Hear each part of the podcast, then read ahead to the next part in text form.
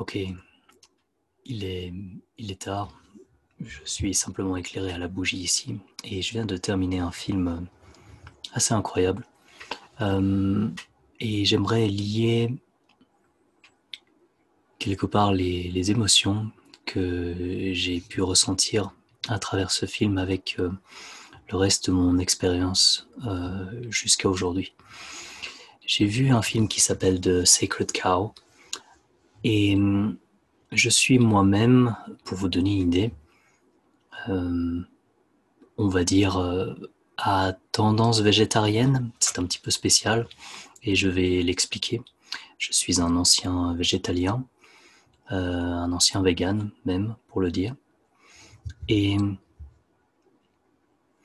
j'ai quelque part avancé petit à petit euh,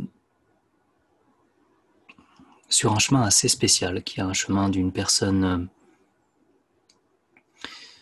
avec une certaine sensibilité, un grand fan de voilà des, des chats depuis tout petit, euh, amis des chiens, etc. Bref, voilà. Donc, euh, tout de suite sensible simplement euh, aux animaux et à leurs propres émotions. Et puis, à aucun moment, je me suis dit, tiens, finalement, un chat, un chien, une poule, un cheval. à aucun moment, ces animaux sont totalement différents, en fait. Et euh, oui, bien sûr, en fait, ils le sont. Et justement, on va y venir parce qu'il y a plein de choses intéressantes à, garder en tête ici. Il y a le rôle des ruminants, il y a bon, les personnes qui décident de, manger de la viande, que je ne vais à aucun moment critiquer ici. Je vais juste vous expliquer pourquoi. Euh, si j'en consomme, j'en consomme extrêmement peu et dans quelle optique? Bon, pour être, voilà, pour casser un petit peu le suspense dans une optique de santé, essentiellement du foie de ruminant. Euh, Bref, j'y viens. Et c'est un peu décousu, mais parce que c'est quelque chose qui, voilà, qui m'a, qui m'a pas mal remué. Dans, dans ce film, Sacred Cow, euh, le film commence très fort pour quelqu'un qui a de la peine à, à euh, imaginer euh, quelque part qu'il doit tuer lui-même l'animal qu'il doit manger. Donc un, je, vais aborder plusieurs sujets forts hein, et je pense que le moment le plus fort de, la vidéo n'est pas maintenant, mais je me suis dit il n'y a pas si longtemps que ça pour entrer peut-être dans ce lien entre le, film et puis ma propre expérience et ce que j'ai envie de vous partager. Je me suis dit un jour, euh, bon, j'ai envie de comprendre comment est-ce que je peux causer le moins de tort possible dans notre monde actuel. C'est-à-dire qu'on rentre dans, une confrontation qui est la confrontation face à la réalité. Vous commencez euh, par exemple avec des, des idées qui sont probablement, je pense, extrêmement intéressantes. Euh, vous voyez ce qui se passe dans les, abattoirs, vous voyez ce qui se passe peut-être ailleurs dans euh, le problème industriel bourrin de notre monde actuel avec des restes probablement qu'on pourrait simplifier juste pour raccourcir un petit peu la longueur du message. Euh, après, après la dernière guerre mondiale, on se dit bon, ben voilà, qu'est-ce, que, qu'est-ce qui doit être fait pour que rapidement on puisse nourrir des populations avec euh, des méthodes qui n'ont pas forcément besoin, entre guillemets, euh, d'être totalement respectueuses de la nature, et puis on va produire on va produire beaucoup. On a la pétrochimie à disposition et puis on regarde ce qu'il est possible de faire et on regarde combien de tonnes de tels produits on peut, on peut obtenir. Et puis on va faire de la monoculture industrielle et puis on va avoir des champs finalement de plus en plus grands avec des, quand on dit monoculture, donc euh, on cultive la, même chose, par exemple, par exemple du maïs, par exemple des champs de tournesol, par exemple des, des champs de, de soya ou soja, selon comment vous le prononcez. Et on obtient un rendement, un rendement qui est impressionnant, euh, pas dans l'équation totale, parce que finalement on injecte beaucoup d'énergie pour en retirer beaucoup moins. Et puis au final, euh, qu'est-ce qu'il reste après ça? Est-ce qu'il reste la possibilité de faire autrement? Probablement pas. Le sol est mort, le sol est, le sol est défoncé. C'est un petit peu difficile de ne pas mentionner ça. Et puis, euh, finalement, on se dit, ok, lorsqu'on est végétalien, euh, je remonte à une époque qui n'est pas, pas si loin que ça, il y a 7-8 ans, j'ai décidé de devenir vegan. c'est une période qui a duré quand même quelques années, 4-5 ans. Et voilà, mon but, c'était vraiment de ne pas tuer. Ok. Ben, avec euh, ce que je connaissais du moment, j'étais pas du tout fermier, j'étais pas du tout paysan, j'étais pas du tout capable de, de faire pousser moi-même ma propre nourriture. Et euh, donc tout ce que j'avais finalement, c'était euh, ma meilleure perspective du moment et dans le, ma volonté de ne pas tuer, de ne pas, ne pas contribuer à ce système. J'avais vu, voilà, ce qui se passait dans les abattoirs, je me suis dit non, ok, je veux plus contribuer à ça. Euh, eh ben, c'était, je pense, euh, avec le regard maintenant critique que j'ai maintenant, ah, en tout cas plus critique qu'à l'époque, ça ne veut pas dire que j'ai quoi que ce soit contre quelqu'un qui, avec ce que j'avais en tête à l'époque, décide de passer vegan. Je pense que sur le moment, c'était le meilleur des choix que j'avais à faire par rapport à ma sensibilité et mes compréhensions. Donc c'est simplement pour dire que j'en étais là.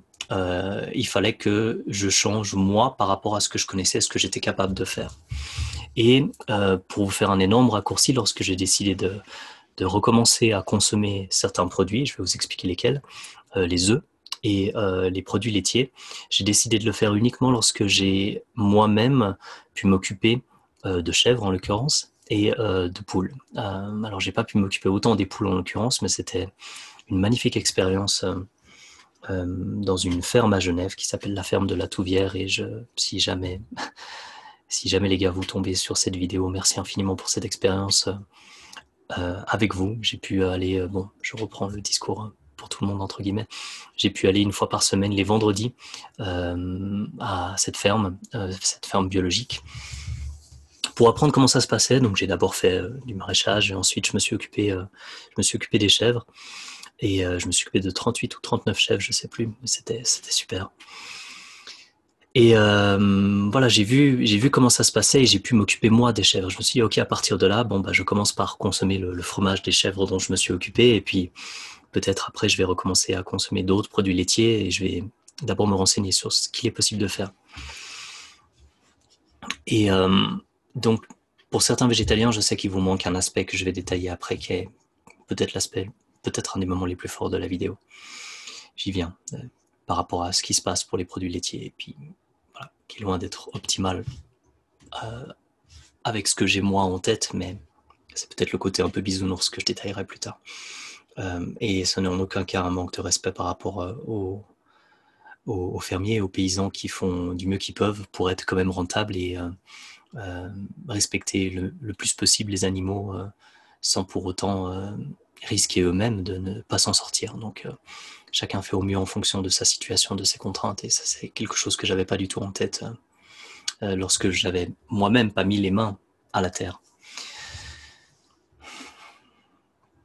Et donc ce que j'ai accepté ici, c'est c'est peut-être c'est là qu'on arrive au moment parmi les plus forts en tout cas pour quelqu'un comme moi, c'est-à-dire avec une certaine sensibilité par rapport à la cause animale.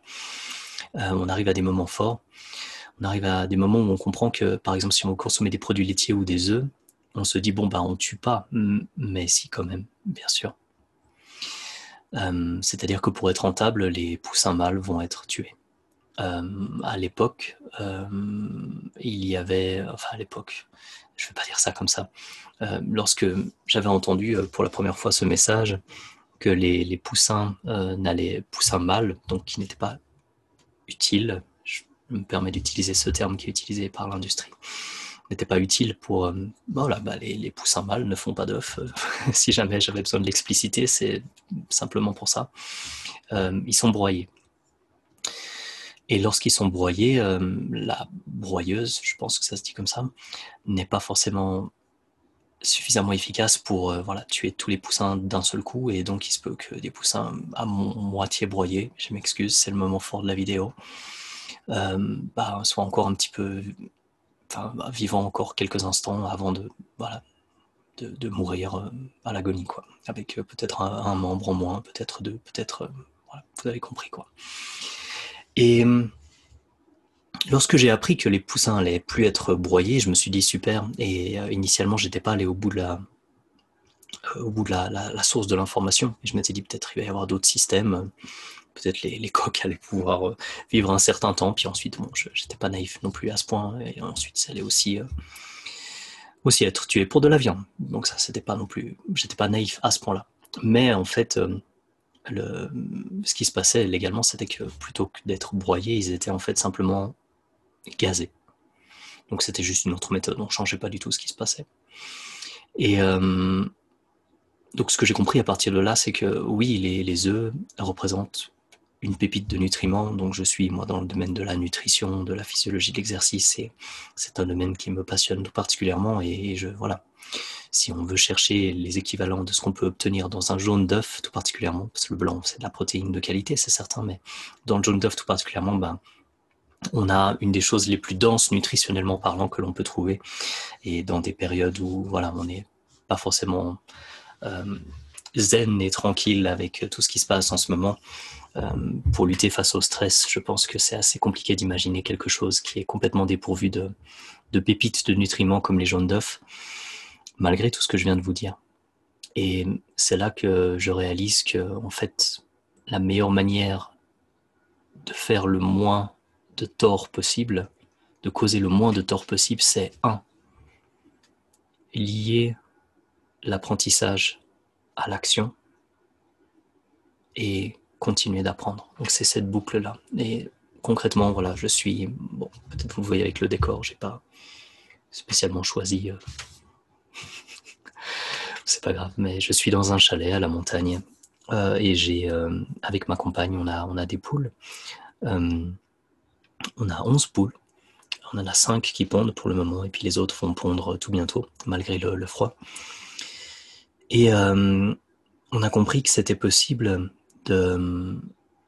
d'avoir des poules et s'en occuper le mieux possible euh, en, s'occupant des poules nous-mêmes en fait. C'est con, on n'est pas du tout voilà, rentable ou quoi que ce soit, mais euh, petit à petit on va pouvoir euh, ne plus avoir besoin d'acheter d'œufs de, de, au supermarché. Et c'est pas pour dire voilà tous les fermiers qui approvisionnent les, supermarchés sont des mauvais fermiers, ça n'a rien à voir avec ça. C'est plus une démarche en fait.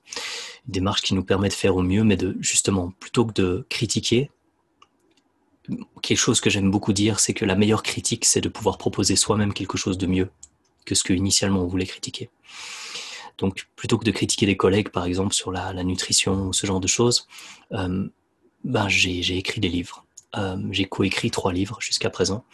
Et euh, la phrase venait en anglais initialement dans ma tête, mais si on ne voit pas finalement dans euh, la bibliothèque le livre qu'on aimerait lire, ben, il suffit de l'écrire. C'est pas forcément évident, j'ai eu des personnes qui m'ont tendu la main pour que je, puisse avoir cette possibilité d'écriture, mais je ferme cette parenthèse ici, euh, avec le, finalement juste la substantifique moelle de, ce que j'ai envie de retirer de ce message, c'est que plutôt que de juste critiquer pour critiquer, critiquer pour critiquer, euh, le, top, l'idéal à mon sens, c'est d'essayer de faire mieux soi-même. Et c'est ce qu'on essaie de faire avec ma compagne. Et on n'est on, est toujours pas à un stade où pour autant on se permet de, critiquer d'autres personnes parce qu'on fait tous ça finalement. En tout cas, j'espère, les personnes qui, sont, qui ont une bonne intention, je dirais, dans le fond, essaient de faire au mieux en fonction de leurs contraintes, en fonction de leur situation, en fonction de leur connaissance, leur niveau de conscience aussi, parce que c'est difficile d'être conscient de tout quand tout est divisé. Après, il y a des. Voilà, moi, je fais partie des emmerdeurs qui aiment bien aller chercher l'information encore un peu plus loin, et encore un peu plus loin, et encore un peu plus loin, jusqu'à ce que je trouve vraiment ce que j'ai envie de, de, savoir et de comprendre. la totalité de la chaîne de production, concrètement. Et. Donc voilà, je suis arrivé à ce stade où, dans cet incroyable film, j'ai compris que euh, cette, euh, cette femme qui, qui, a écrit un livre, je crois, qui s'appelle The Vegetarian Meat, euh, qui expliquait, quand elle a essayé de faire pousser ses laitues, que voilà, elle, allait devoir tuer des limaces. Alors ça vous paraît peut-être bidon, ça lui fait de la peine de tuer les limaces et tout. Chacun sa sensibilité, vous prenez ça comme vous voulez, mais concrètement, c'est le moment où elle a réalisé que, en étant végétalienne, elle allait devoir tuer. Pour manger ses propres laitues, elle allait devoir tuer les limaces. Et il y a eu un déclic là. C'est la mort fait partie du cycle de la vie. Bon, ok. Ça ne veut pas dire qu'il faut tuer n'importe comment dans des abattoirs à la chaîne, etc. Ok, rien à voir avec le message là. Mais concrètement, dès le moment qu'on fait pousser quelque chose, dès le moment qu'on met soi-même les mains à la terre, dès le moment que l'on participe, on comprend différemment. Euh, je, me moque de moi-même à l'époque lorsque je me qualifiais de vegan warrior de supermarché.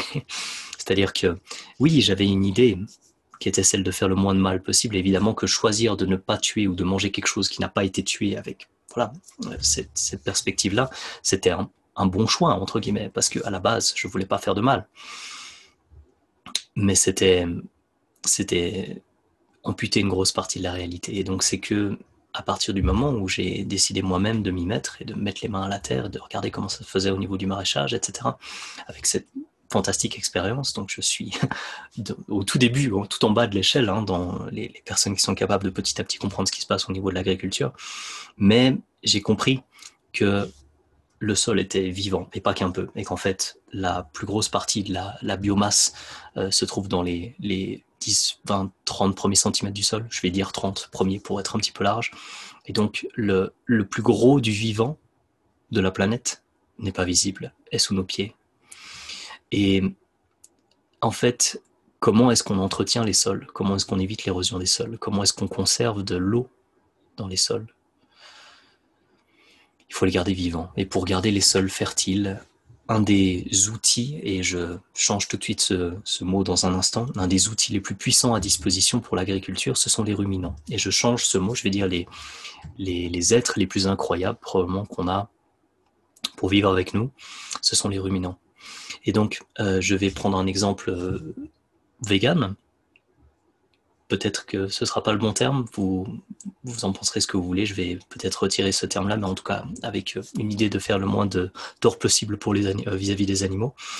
Euh, admettons, vous voulez essentiellement euh, avoir des cultures sans, exploiter les animaux, mais vous voulez quand même avoir un cheval, ou vous voulez quand même avoir des vaches, mais pas pour le lait, pour simplement leur permettre de, brouter sur votre terrain eh bien, ça va apporter quelque chose d'incroyable. Et oui, je suis en train de parler euh, de bouse de vache, je suis en train de parler de fumier, je suis en train de parler de ça. Mais euh, c'est ce cycle, en fait, euh, qu'on oublie.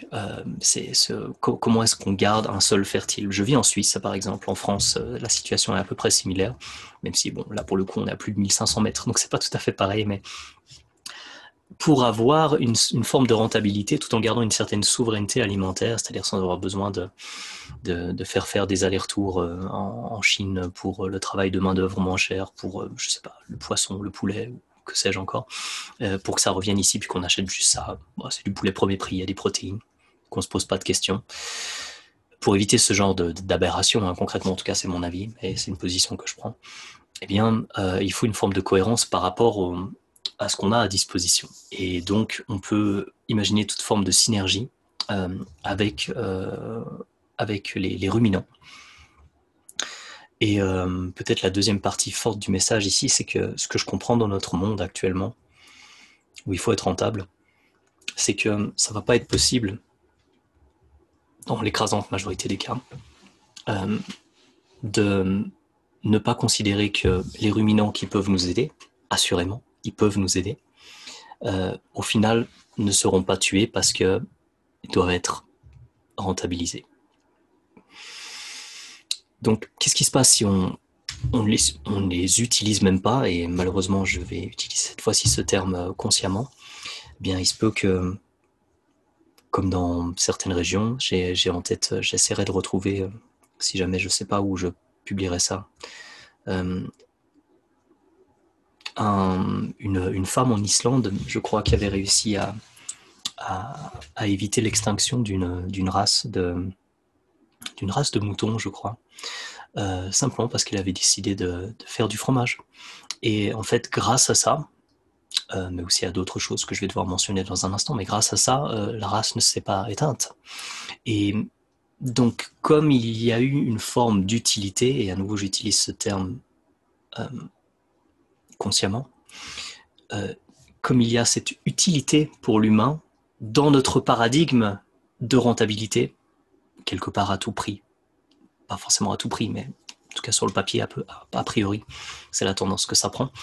Eh bien, euh, le fait de les rendre utiles pour l'humain, c'est une manière de préserver l'espèce, tout en considérant, et là c'est aussi un moment fort peut-être du, message, tout en considérant qu'on va très probablement tuer le petit pour lui prendre son lait, et euh, tout particulièrement les petits qui seront des mâles. Euh, donc voilà. Il existe d'autres systèmes, j'en ai un en tête, euh, peut-être pour donner une touche d'espoir, pour quelque chose qui est beaucoup plus proche de ce que j'aurais en tête d'une véritable synergie et pas d'une exploitation animale. en Suisse, j'ai envie de, mentionner Cow Passion ou Cow's Passion, je ne sais plus comment est-ce que c'est mentionné, mais en gros, ce sont des, Suisses allemands, donc ils sont en Suisse alémanique, la partie germanophone de la Suisse et ils arrivent à, euh, à faire leur business, parce que c'est un business autour de l'agriculture, avec des vaches, et, ils arrivent à garder le petit tout en étant capable de produire du lait. J'avais vu ça euh, initialement dans une vidéo de permaculture et agroécologie, qui est euh, d'ailleurs c'est, un, un, homme que je, trouve extraordinaire pour plusieurs choses. il a une une incroyable visibilité, c'est assez surprenant, on pourrait se dire, pour de l'agriculture, enfin pour la permaculture et de l'agroécologie. Mais il, avait, il, avait, interviewé une, une, femme qui élevait des chèvres et qui avait trouvé plus rentable en fait de garder le petit. Mais elle n'avait pas dit comme ça, elle l'avait dit aussi avec toute sa sensibilité, toute son expérience. C'est une très belle vidéo que je ferai en sorte de mettre aussi quelque part en lien si jamais c'est publié sur les réseaux sociaux ou quelque chose comme ça. Je ne sais pas encore où je le mettrai. C'est plus à chaud que je fais cette vidéo. Et elle avait réussi à garder les petits en fait et euh, elle séparait juste le petit de, la maman euh, pendant, pendant la nuit pour que le matin euh, elle puisse traire ses chèvres pour du lait dans une optique de vente donc pour la consommation humaine et le reste de la journée le petit allait directement téter la maman et puis elle se rendait compte aussi qu'elle avait moins de mammites donc d'inflammation mammaire. Donc en fait globalement si une fois aussi elle pouvait pas traire euh, les chèvres parce qu'elles devaient s'absenter ou quelque chose comme ça, bah, le petit était là et continuait lui-même de téter, bien sûr. Euh, et en fait, pour elle, c'était devenu plus pratique. Donc en fait, quelque part, cette, euh, cette, cette, réalité face à laquelle elle faisait face ben, lui a permis d'avoir probablement, dans ce que j'ai en tête uniquement, et ce n'est pas un jugement par rapport à ceux qui ne peuvent pas faire ça, mais dans ce cas-là, elle a réussi à avoir, je pense, quelque chose qui se rapproche le plus de cette synergie qui est que, oui, certains ruminants ont un surplus au niveau de la production du lait et donc, du coup, les hommes peuvent bénéficier de, de, de, de l'excédent. De l'excédent. C'est-à-dire qu'on garde le lait pour le petit. Le lait est pour le petit, point. Il n'y a, a, pas de discussion. C'est à la base, le lait est pour le petit. Ensuite, on peut assumer ou non, on peut se voiler la face ou non, dans le sens, voilà, on peut accepter ou non de prendre le lait du petit, parce que le lait, spécialement, imaginez des, vaches nourries à l'herbe, le lait est potentiellement quelque chose d'incroyable, nutritivement parlant. Après, ça dépend de quel lait on parle, bien sûr. Mais voilà, là, on est par exemple dans, vous imaginez les, vaches qui vont brouter dans les alpages, vous prenez un lait cru de ces vaches-là, euh, bonne chance pour trouver quelque chose d'aussi nourrissant que ce lait-là, euh, par exemple ou par exemple nos poules qui sont nourries à moitié avec les, sauterelles qu'elles peuvent manger de la montagne et puis les autres insectes qu'elles vont picorer directement, bon ben voilà. Euh, bon, il y a l'aspect peut-être euh, émotionnel à côté de quelqu'un complètement biaisé qui est content de manger les œufs de ses poules, donc euh, forcément, lorsque je mange ces œufs-là, je suis peut-être plus attendri, mais ça c'est tout le biais émotionnel qu'il y a autour de ça, mais voilà, les œufs sont de qualité extraordinaire. Donc il y a ce côté où finalement je pense qu'on peut euh, trouver une forme d'équilibre, mais que ça doit garder des critères qui sont durs euh, à garder en tête, en tout cas pour quelqu'un avec une certaine sensibilité, parce que quelque part, mes conclusions actuelles sont assez spéciales. C'est que je, un, je vais respecter le parcours de conscience de chaque personne. C'est-à-dire que quelqu'un qui est vegan, profondément convaincu que c'est la meilleure solution, euh, c'est quelqu'un que je vais respecter. Euh, déjà, c'est con, mais si c'était pas le cas, je me respecterais pas moi-même à l'époque, parce que j'ai eu cette démarche-là. Donc c'est peut-être la première des choses. Euh, quelqu'un qui décide de manger beaucoup de viande, mais qui est à la base de ce qu'on appelle je vais peut-être devoir inventer un terme parce qu'en fait, je vais devoir le traduire de l'anglais, mais l'agriculture régénérative, je sais pas si ça se dit comme ça, mais le fait de bien gérer en fait le déplacement des ruminants pour que justement on puisse augmenter la fertilité des sols et puis qu'en fait, au final, on puisse produire de la nourriture dans des zones qui autrement ne seraient pas euh, optimales euh, pour, euh, pour la, production, la production de masse, surtout de, je sais pas, de pommes de terre ou autre chose. Le, simple fait de pouvoir consommer de la viande, là en l'occurrence, donc c'est pas quelque chose que je choisis faire, mais je parle de ça. le fait de consommer de la viande peut être plus rentable sur certaines terres qui autrement ne seraient de toute façon pas exploitables pour l'agriculture. Et donc on peut imaginer que des personnes qui mangent beaucoup de viande pourraient avoir un impact écologique euh, largement moins euh, violent euh, qu'un vegan warrior de supermarché que j'étais moi-même. Hein. Donc, je dis ça pour exprès, je tourne ça à la dérision d'une certaine manière pour que plutôt que d'avoir une sensation de culpabilité, vous ayez plutôt, j'espère, avec ce, discours, peut-être quelques notions que vous pouvez prendre, vous pouvez choisir de prendre ou non pour vous permettre d'avancer. Et donc, je préfère cette notion de responsabilité que de culpabilité. Culpabilité, c'est un, ton moralisateur que j'aimerais si possible, ne pas avoir euh, vis-à-vis de vous, euh, que je ne connais pas forcément d'ailleurs, mais juste pour que vous puissiez comprendre le, chemin que j'ai fait personnellement, tout en vous disant que je respecte le, chemin des autres personnes également, donc probablement le vôtre, si jamais on est amené à discuter à un moment. Donc, euh, je suis capable de comprendre ça maintenant, même si moi, on va dire, avec ma, ma, sensibilité par rapport à ça, ce serait très difficile d'imaginer que, ok, là maintenant, je choisis de manger de la viande, mais si c'était la meilleure solution, je le ferais pour survivre. Parce que je considère quand même que ma vie est suffisamment importante pour que je puisse accepter, si c'est nécessaire, euh, je, puisse accepter de prendre la vie d'un autre animal pour conserver la mienne. J'accepte ça. Mais je comprends que ce n'est pas nécessaire pour moi maintenant. Quasiment pas. Et j'arrive peut-être à une forme de conclusion pour pas faire une vidéo de, de 5 heures.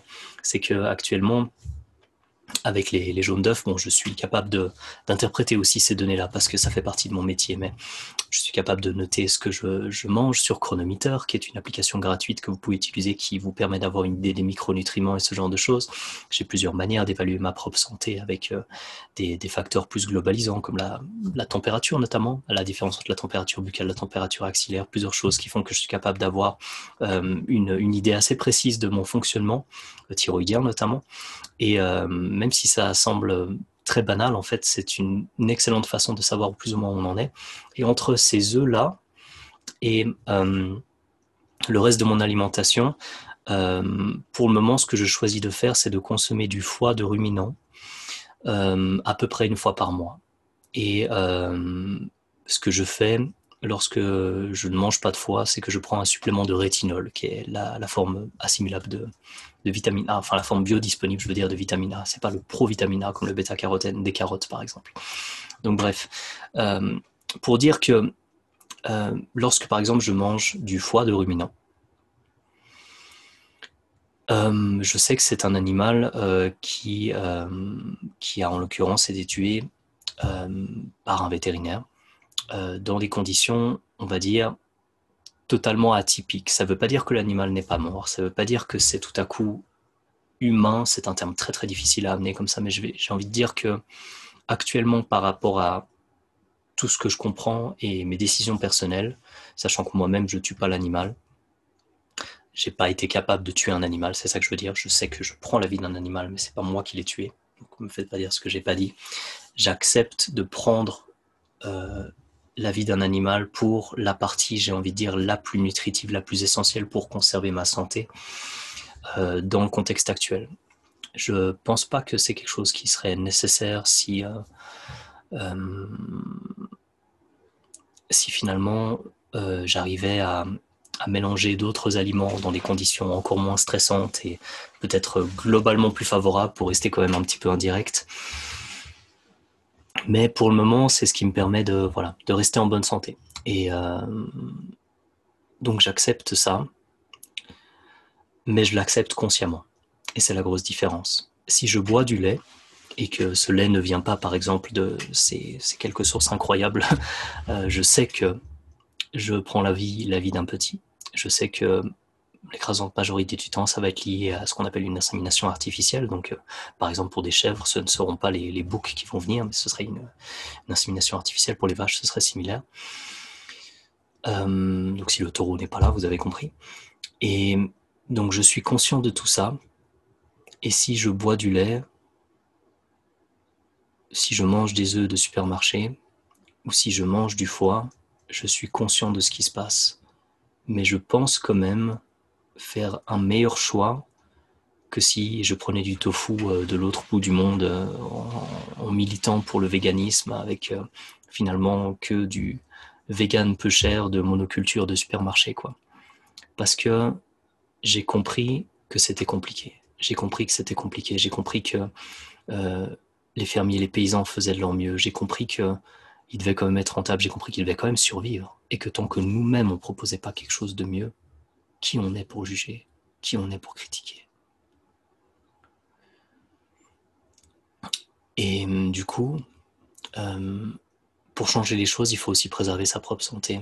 Et je pense qu'on peut faire beaucoup de choses en étant quasiment totalement végétalien euh, pendant un certain temps, avec quelques, quelques suppléments, ce genre de choses. Mais c'est peut-être quand même plus un, un débat de riches, parce que si vous allez dans des régions comme c'est présenté d'ailleurs dans ce film Sacred Cow, je pense qu'il y a beaucoup de points qui sont très très intéressants.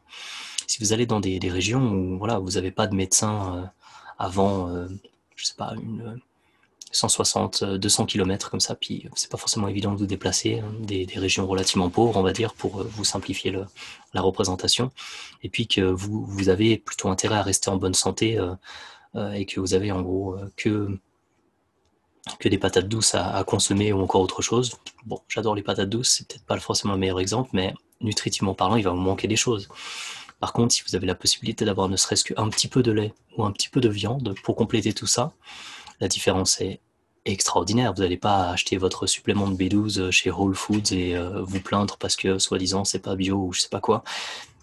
Il y a des débats de différents niveaux. Euh, on fait au mieux en fonction de nos contraintes. Et si vous ne comprenez pas les contraintes des autres et leur situation, je pense que c'est mieux de garder un peu d'humilité, en tout cas un peu de retenue avant de juger. Quoi. Et donc, ce qui est intéressant aussi, c'est ce concept de souveraineté alimentaire. Comment est-ce qu'on fait pour euh, mieux contrôler tout ce qui se passe? J'ai une phrase que j'aime bien dire assez régulièrement, peut-être compliquée maintenant avec les mesures sanitaires, mais bref. Euh, euh, sans rentrer dans, le, débat autour de tout ça, euh, j'aimais bien dire, en tout cas avant cette période, euh, allez serrer la main euh, de la personne qui vous nourrit. Donc si vous-même, vous n'êtes pas capable de vous nourrir, allez voir ce qui se passe. Faites l'effort. Enlevez ce voile, il faut percevoir ce qui se passe. Il faut, percer ce voile qui nous empêche de voir, puis il faut aller voir vraiment ce qui se passe. Il faut ensuite changer les choses, il faut ensuite proposer quelque chose. Il faut ensuite peut-être même, soit même mettre les mains à la terre, soit même s'occuper d'animaux et regarder ce qu'on peut faire il y a énormément de choses qu'on peut faire. Et je pense que approcher comme ça, en synergie, euh, avec notamment les ruminants, l'agriculture, et puis euh, y aller en respectant tous ceux qui justement produisent de la nourriture, même de la nourriture qui vient de la production animale, mais pas de la même manière. Pas comme l'écrasante majorité de ce que vous achetez comme viande au supermarché. Et là, c'est pas un jugement où vous êtes des connards, hein, je caricature. Si vous achetez de temps en temps de la viande de supermarché, etc., vous, vous avez vos objectifs, vous avez votre niveau de conscience, vous avez votre niveau de sensibilité. Et puis, le système fait que c'est plus pratique d'acheter finalement quelque chose qui est déjà là. Et puis, bon, bah voilà, finalement, on se dit, il y a des protéines, il y a des messages qui partent dans tous les sens. Tout le monde n'a pas la possibilité, quelque part, le luxe que j'ai pu avoir, de pouvoir étudier autant de temps dans une situation, on va dire, plus ou moins favorable, euh, où je laissais simplement ma curiosité me mener là où elle me menait, sans restriction d'un point de vue budget ou ce, genre de choses. Certaines personnes n'ont pas, pas la chance que j'ai eue de ce côté-là, donc je ne juge absolument pas de ce côté-là. Mais si vous avez la possibilité, encore une fois, en fonction de vos contraintes, de faire d'autres choix, et peut-être que ces choix impliqueront un changement de vie, un changement de métier, un changement de prise de conscience, un changement d'entourage, un changement de peut-être de couple, peut-être de des changements potentiellement profonds, mais si ça correspond à vos valeurs, j'ai envie de vous encourager en fait simplement à suivre votre cœur. voilà, peut-être comme message final par rapport à tout ça. Donc, message un peu moins chouette un instant, mais je suis conscient que les poussins broyés sont en fait gazés. Je suis conscient que pour avoir des œufs avec des poules dont les coques ne sont pas tuées directement, il faut s'en occuper soi-même. Je suis conscient que la plupart des produits laitiers impliquent de littéralement voler le lait du petit et tuer le petit. Et généralement, on parle d'insémination artificielle également. Donc on parle de trois choses qui ne sont pas, à mon sens, comme moi je comprends les choses, comme, comme moi je ressens les choses, qui ne sont pas correctes, mais qui ne sont pas correctes dans l'absolu. Dans notre contexte maintenant, lorsqu'on essaye de faire au mieux, et que, en l'occurrence, ça nous permet du coup de préserver certaines espèces, c'est peut-être le moins pire. Et donc c'est peut-être là, si on retourne du côté optimiste euh, vers à moitié plein, c'est peut-être la meilleure des solutions actuellement. En attendant peut-être un changement de paradigme ou autre chose, mais là c'est le bisounours qui parle. Euh, c'est bien d'avoir des visions et des rêves comme ça, mais là on reste en terre à terre. Maintenant, dans un système qui doit être rentable, je pense que c'est possible d'être conscient de ça, d'apprécier un verre de lait s'il est de qualité, euh, d'apprécier un morceau de viande si ça vous permet d'être en meilleure santé, d'apprécier manger peut-être pas juste la bavette de bœuf, mais manger, respecter l'animal dans sa totalité, c'est-à-dire aussi manger tout ce que vous pouvez retirer de l'animal, notamment les parties gélatineuses qui en fait sont quelque chose d'extrêmement positif pour votre santé, sans parler de ratio glycine, méthionine ou ce genre de choses avec le collagène et la, partie musculaire, mais manger tout l'animal, c'est probablement plus sain de toute manière aussi, en dehors de toute partie éthique, ce genre de choses. Donc, voilà. Euh, ce que je vous explique ici, c'est probablement parce que moi-même, je m'implique beaucoup, et du coup, je m'applique beaucoup, et ça me permet de m'expliquer quelque part par rapport à tout ce que j'ai pu expérimenter. Et euh, je pense que ça nous aiderait beaucoup à être euh, plus humble, plus humain dans notre manière d'approcher les choses et peut-être euh, dans notre manière d'amener le monde de demain. Pour le moment, on ne prend pas cette tendance, mais certaines personnes prennent cette tendance. Et de mon côté aussi, du coup, avec ce que je sais, ce que je comprends, ce que j'ai pu expérimenter, ma synthèse du moment, je fais au mieux en fonction de mes contraintes. Je vous souhaite simplement de faire de, de même. voilà, je conclurai là-dessus. C'était peut-être un peu décousu, mais c'était un message que je tenais à enregistrer.